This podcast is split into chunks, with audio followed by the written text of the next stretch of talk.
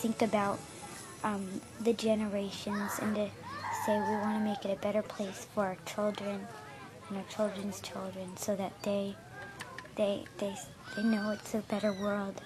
for them and think they can make it a better place.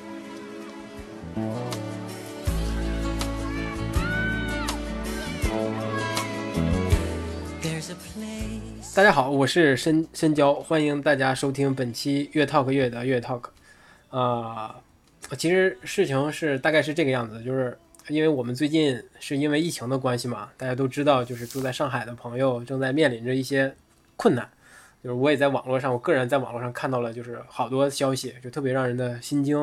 因为远让远在北京的我，可能甚至有的时候情绪甚至有些崩溃的，就是也很遗憾，我也不能为大家做一些什么。呃，所以就找大家来聊聊天嘛。而且我也知道这个网络上的一些信息，就可能完全不是事实的全部啊，就是负面多于正面的。就是因此我就准备了这个问题，就是请到了一些住在上海的朋友过来一起聊聊天。就是我请到的这些朋友们，他们都有很好的一个运动习惯，而且甚至吧，有一些都他们的成绩也都是蛮不错的。就是我就特别想，就是从这个在隔离的这个状态中，他们是在什么样的一个空间内进行他们训练的，以及在不确定的因素这么多的情况下，就是如何保持他们这个良好的训练习惯的？想从这个角度聊，所以就有了这么一个系列的短短的对话，就是我把它叫做什么上海跑者的一个训练的角角落，就是我就想通过这个对话，一个是想跟他们聊聊天，嗯，起码是舒缓一下我自己的心情，当然能给他们带来一点小小的快乐，也是我乐意乐意见到的。另一个想法就是，我想表达一个一个小观点吧，就是我我们其实大概所有的人在日常生活中都会碰到一些特别无能为力的事情，呃，我们能做的呢，可能就是让我们的生活维持一个不要堕落和不要放弃的一个状态，就是维持一个秩序，然后可以真诚的表达一些自己的观点和体验。呃，这个我今天现在正在聊的这位朋友呢，是我是促成这次系列对话的一个关键人物。呃，其他几位朋友都是他来来给我介绍的。我们请魏来跟大家介绍一下自己。大家好，我叫胡魏啊，我是呃，目前在上海是一个呃金融行业的从业者。那我平常是在陆家嘴工作，我同时也是一个跑步爱好者，也比较喜欢越野。嗯，大概跑龄有。呃，十年吧，那越野大概是五六年这样子，所以目前我是家住在静安区，嗯，我们的小区是属于风控区，所以一直是一个足不出户的状态。你是从什么时候开始就是被限制了一个活动范围呢？是逐步的被限制到不让你出家门，还是一下子就给你再不让你出你的家门？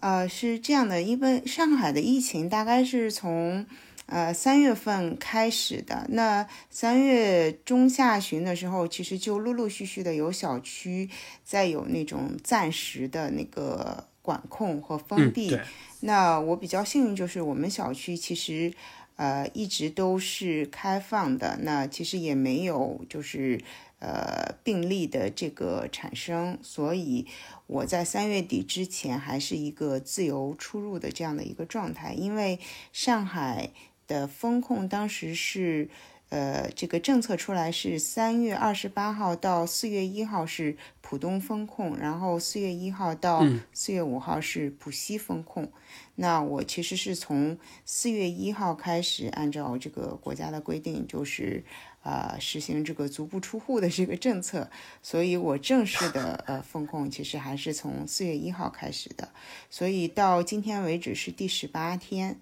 嗯。所以，比起那些已经在家里困了一个月的朋友，我觉得我还是相对比较幸运的。你们，你所在的小区现在的封控状态，就是建议大家不要出你的家门，这个楼都是不能出的。我不知道，就是你们可不可以在楼楼道中有一些活动呢？对我们一般就是出楼，一般就是做核酸检测，那就是那种就是很短暂的去呼吸一下室外的新鲜空气。那其实，在楼道里面呢，我们也是。可以，就是说有，就是稍微的一些走动，然后有，就是说再再就是，比方说下楼拿一个快递这样子，呃，但是一般都是会防护做得非常好，然后尽快的去去拿到那个快递，尽快的回家。现在还是应该是还是坚持着或者保持着一个比较连续的一个训练的一个状态吧。我不知道你在家里边是在哪儿训练的，用什么样的器械训练？对，其实训练就是说，不管是在那个疫情之前，还是就是过去两年断断续续的疫情的过程中，一直都是我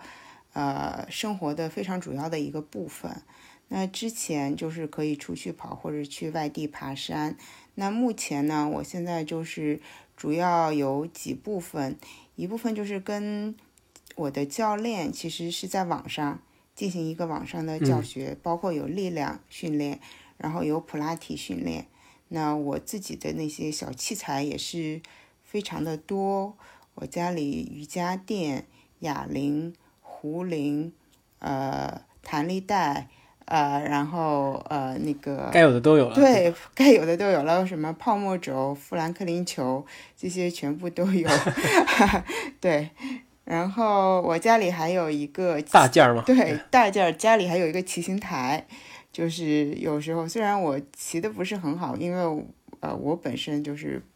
不是一个骑行爱好者，但是做做一下有氧也是一个非常好的这个呃帮助。那还有就是说，我会在就是呃晚上就是楼道里没有人的时候，那去爬一爬楼梯这样子，嗯，大概就是这样的一个状 状态。那你这个骑行台现在是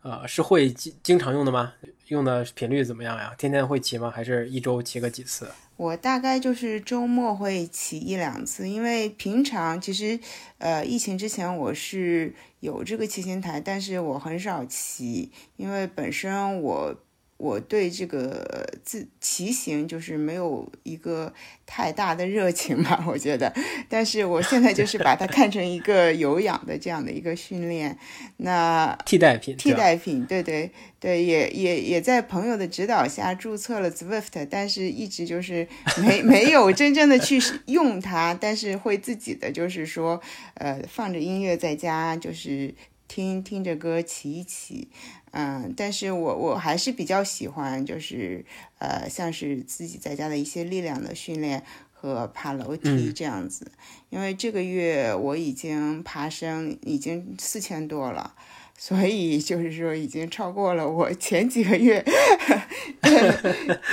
累积爬升。对对，因为其实三月嗯第二周开始就不能出上海了，所以就是我们我就。我就没有再去那个像周边的有山的城市去爬山，所以，呃，上个月的爬升还没有，就是说这个月多，所以再看看公里数才也就是二三十公里，所以自己还觉得 蛮好笑的这样的一个反差。嗯，我听听你说，你大部分的是呃运动，呃或者训练都是集中在跟教练做一些力量或者是普拉提的一个训练，对吧？对的，嗯。大概这个会占你的呃每天都会吗？还是呃每周的频率大概什么样的？力量训练我大概是一周一次跟教练。那我平时自己也会在家做一些简单的 keep，我会 follow keep 做一些像是呃呃呃那个核心的训练啊，或者一些拉伸这样子。那普拉提是差不多一周一到两次。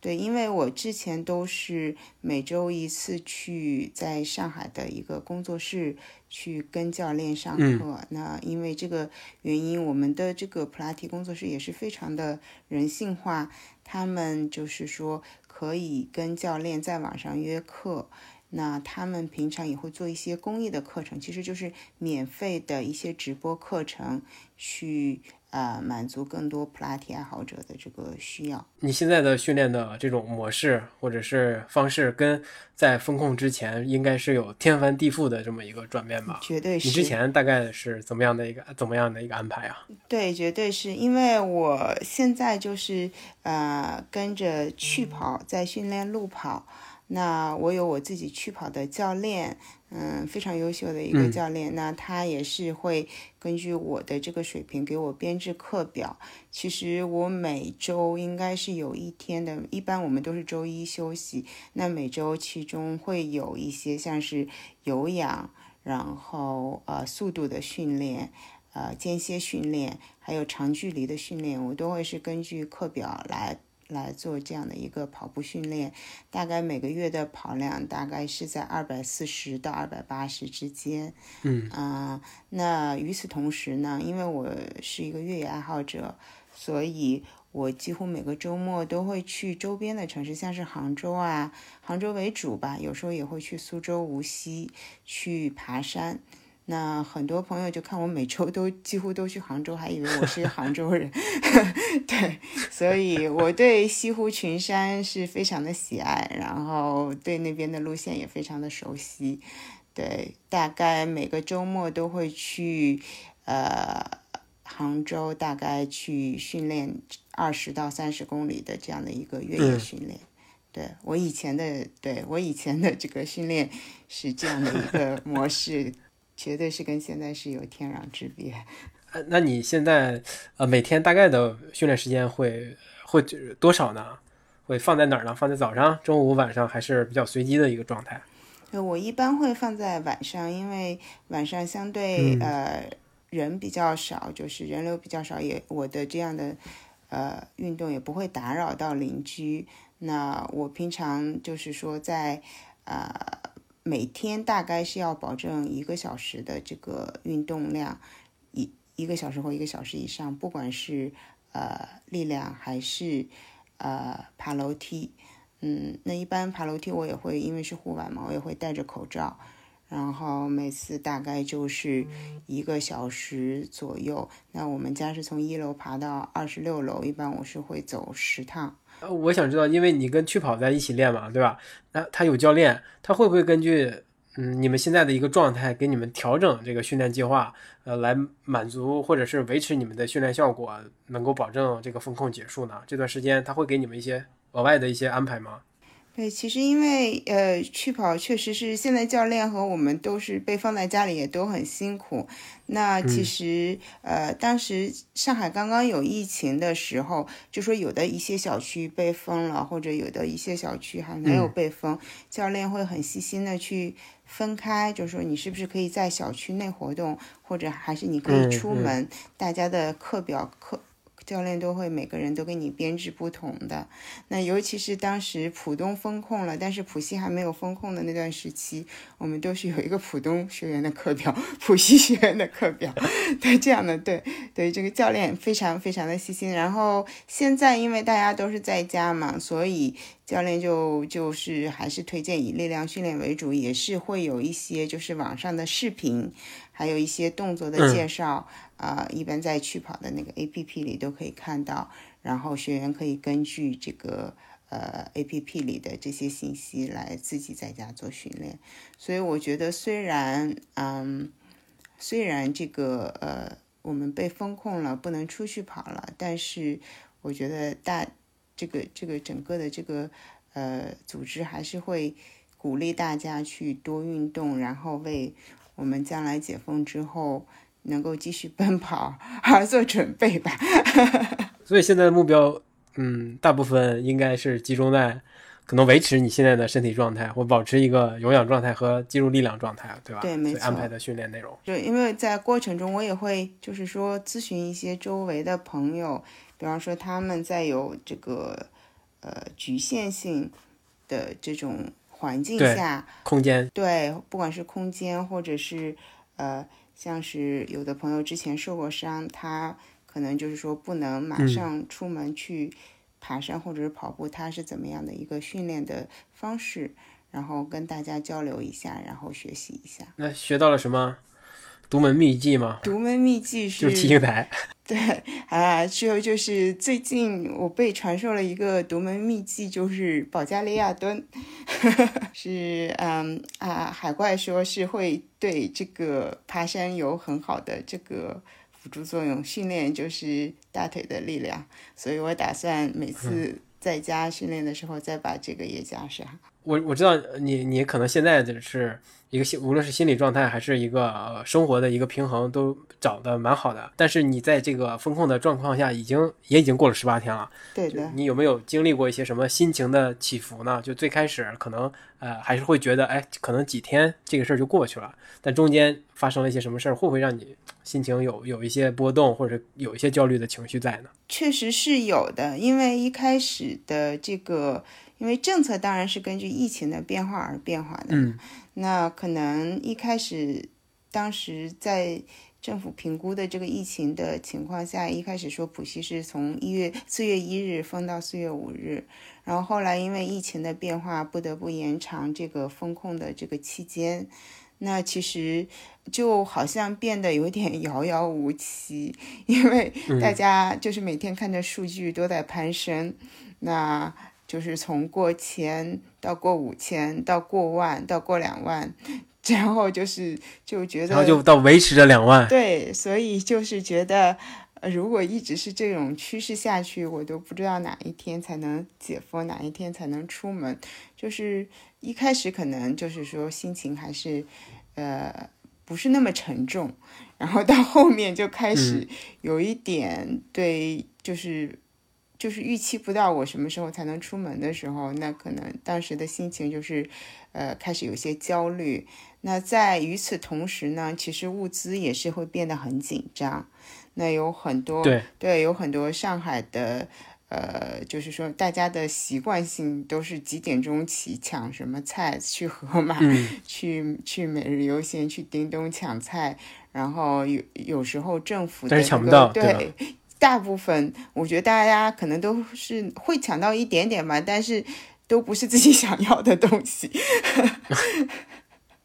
然后那后面就是能能够抢到的也有，但是属于非常少数的啊。然后后面就是政府也有发一些物资，可能也是不同的区域东西也是参差不齐的，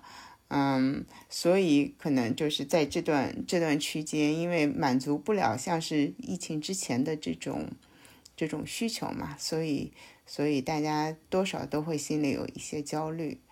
对我我确实，因为我相对会稍微好一点，因为我是一个人住，因为我家人都在呃外地。所以，我其实一个人还比较好管理。那确实是我也有听说，家里有小朋友、有老人的这些朋友，可能他们的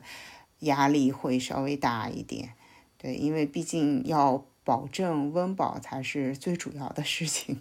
呃，那你这个过程中，呃，是怎么把这个情绪给？慢慢给舒缓过来的呢，会有一些什么方式吗？对，运动绝对是一个比较好的方式。就是说，当你其实真正的专心的运动的时候，有时候我运动会听歌，可能就会在那段时间中就不会去想其他的事情。那有时候其实出出汗，自己整个人也感觉会轻松一些。那还有就是多跟朋友交流一下，聊聊天，不光是上海的朋友嘛，那也可能就是跟外地的朋友啊，就是说呃聊聊天，有时候会看一下，嗯，看一下书，然后看看书，或或者是啊听听音乐，那有时候也会在网上看一些文章。其实我有时候也会就是说看到几篇挺有趣的文章。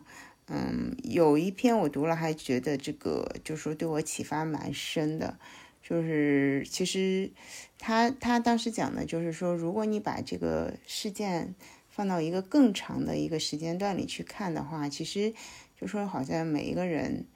这一辈子里面都会经历过一些这种类似的事件，像我们的父母之前经历过一些，对，是在在有老辈甚至经历过战争。那其实这个不确定性就是生命本身，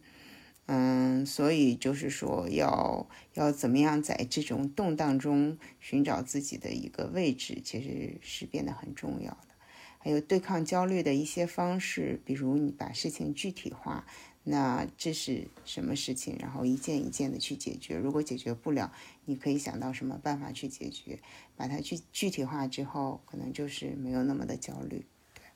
我觉得对我自己来讲还是蛮有帮助的。我觉得我应该是，嗯，现在就是心态稍微好一点，而且还可以去，呃，主动的去跟朋友多交流，帮他们分担一些这种焦虑的心情。其实，呃，我觉得就是嗯，还蛮开心的，能够帮到别人，以各种方式吧。就在这十八天里面，你个人有没有经历过一些，呃，就食物没有那么充足的一些情况呢？对，其实就比较有趣，因为当时我以为只会封控五天，我其实也没有准备太多的食物，然后而且我因为之前跟一个力量教练在在聊天的时候，他说他最近在嗯计划辟谷。我说那不如我们一起吧，对，所以我其实有三天辟谷的时间，所以那三天就是没吃饭，没吃饭，所以就是也不对物质好像也不是那么需求，我当时也觉得不是那么需求。那家里其实我平常也有囤东西的习惯，所以就是零食还是有一些，但是到后面就发现，当你真的需要一些蔬菜的时候，其实。可能资源就不是那么丰富，那还好，我们比较幸运，就是我们小区比较大，所以有各个团长都还蛮给力的，嗯，所以我们后面就开始团购蔬，像是蔬菜呀、肉呀都能够保证。还有就是因为我现在就是说公司那边已经就是。因为都是风控嘛，所以我们都是在家工作。那公司也是非常关心我们的员工，那给已经给我们就是送过两次物资了，包括菜啊、肉啊、蛋啊、牛奶啊，都非常的丰富。我不但能够满足自己的需要，还能把一些分给邻居，就是呃，大家就是分享一下，就是说一些。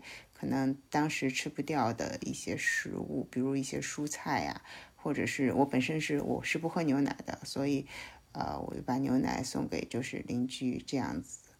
嗯，然后而且我觉得公司也是就是说给了我们一些足够的支持，所以，我总的来说，我我觉得我应该是属于比较幸运的那一群人，就是说没有没有就是说真正的。挨饿，在这个过程中，对。那我听听你聊聊这么多，其实你除了工作会呃日常肯定要线上工作要要要占据一大部分时间，然后每天还会有安排满安排一到两个小时时间在在做训练做运动。那剩余的时间，我听你的意思，可能也是会呃跟大家跟好朋友们聊天，或者是给大家提供一些啊一些帮助，无论是呃心情上的舒缓，还是具体的一些。帮助，你可以跟我们聊一下这些吗？你你都向外输送了你的能量，以什么形式跟大家帮助大家呢？对，或做了些什么具体的一些？因为知道有一些朋友确实，他们有的可能就是说封闭的比较早，或者有一些是嗯家里住的比较远，其实购买物资就是比较困难。还有一些就是可能小区比较小。他们如果只是靠团购的话，根本就凑不起，因为团购好像就是那种，嗯，一百单起啊，或者怎么样。就是说我当时看到，就是说，呃，有人想买大米，但是团购大米好像是它是十公斤一包，但是它要一百份才开始才可以送，那就是说你要。就是说，整个小区要买够一千公斤大米，他才会送。那可能真的就是说，没有那么多，呃，那么多人的话去消耗这些需求，对吧？对的，对的。所以我也是把我一些能够买到或者是呃多余的物资啊，那用快递的方式呃送到那个朋友的家里。我大概投喂过啊，大概有十几个朋友吧。对，那就是说，那其实有时候可能不只是一些必需品啦，还有一些像是啊面包呀、咖啡呀这种增加幸福感的东西。那就是大家还是就是照顾身体的同时，也要照顾心情。对的，对的，对的。那大家就是还是嗯。就是互相帮助嘛，我觉得在特殊时期就是一种守望相助。那与此同时，我也接受到了很多帮助，比如说在我们楼里邻里之间，我们我觉得这次很大的一个收获就是邻里关系变得非常非常的好。那就是说，呃，邻居之之间就是重新认识了大家，对，重新认识，然后而且非常的大家都非常的慷慨。我们不单是互相关心彼此，而且因为我觉得这次疫情。嗯，每个小区里的保安啊、保洁啊、物业的人员其实是回不了家的，他们就是是住在小区里面，他们居住环境也不是非常的好，那他们可能做饭的条件也有限，那其实我们也是轮流的给呃我们的保洁、保安的呃。人员做一些饭，或者给他们提供一些吃的，那其实反而就是说大家的关系好像更密切了，然后像拧成一根绳这样子。嗯，而且我们楼里还发生一件比较有趣的事情，就是我们还救了一只猫。嗯，因为上海有一个那个求，就是关于疫情就是需求的一个求求助网站，那在上面呢，其实大家可以，比方说有。急需的药物啊，或者是食物的，呃，这个要需求呢，他会发到那个就是一个应该是一个小程序上面。那大家定时都会去呃刷一下，看一下有没有自己周围的人有急需，可以互相帮帮忙。那当时我们楼里的一个朋友就邻居啊，就是刷到我们楼里的一个住客，然后发了一个呃。急救的这样的一个信息，就是说他家里有一只猫，已经十四天他不在家了。对他，因为他现在不在上海，也回不来，所以那个猫是一一个人自己在家。嗯，那希望谁能够邻居看到去喂一下它。那大家一看就想十四天了，都不知道会是什么样子。然后我们就是。呃，赶快请那个闪送把那个钥匙从他的房东那边，还有他房东在在徐汇区，那把他的钥匙送过来，然后大家嗯把门打开，那只猫咪就还好，因为可能主人走之前留了很多粮和水，留的对对，那是一只很可爱的加加菲猫，叫叫 Pumpkin，叫南瓜，所以呢，我们楼里的另外一个。邻居就是主动提出来要暂时收养这只猫，所以所以这只猫现在就在我们另外的一个邻居家里，而且其他那些就是有有养宠物的这些邻居就很快的给它凑起来猫砂、猫粮，然后呃一起送到这个小猫咪的暂时居住地。那其实我们每天都会看到这个猫咪的照片在群里发。所以现在小猫咪健康状况还还心情看上去都非常好，所以大家也都觉得都蛮有成就感的，像是整个楼的一个团宠的感觉，对 对，有一点吧。对，因为这个猫的存在，大家可能有了额外的一个理由，或者是额外的一个情感附着，让大家在一起的感觉。嗯，其实我们还是要对未来有点信心嘛。如果解封之后，你想去哪儿玩呢？那肯定是，我觉得。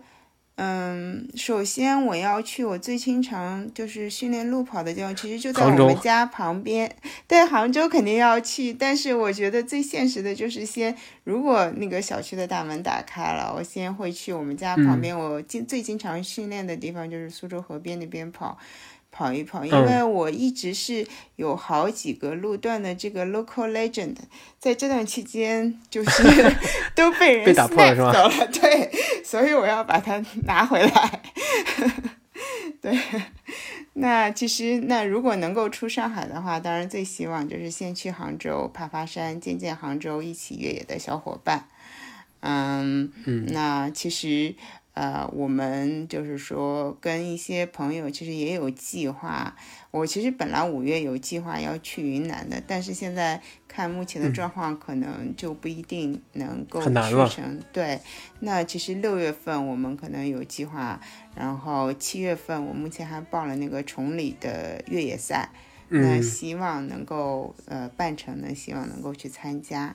那到后面可能就是说，我对比赛还一直是非常有信心的。那就是说，希望能够嗯继续的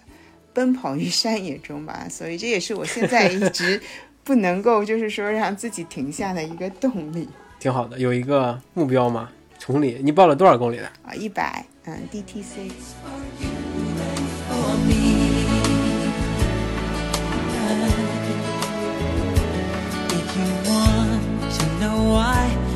There's a love that cannot lie. Love is strong, it only cares for 特别感谢魏能够来我们节目分享一下他现在的一个生活状况。谢谢谢谢深交给我这个机会，希望我们这次聊天可以让你的心情稍微好一点。绝好吧对是，嗯，谢谢，那我们再见，拜拜。拜拜。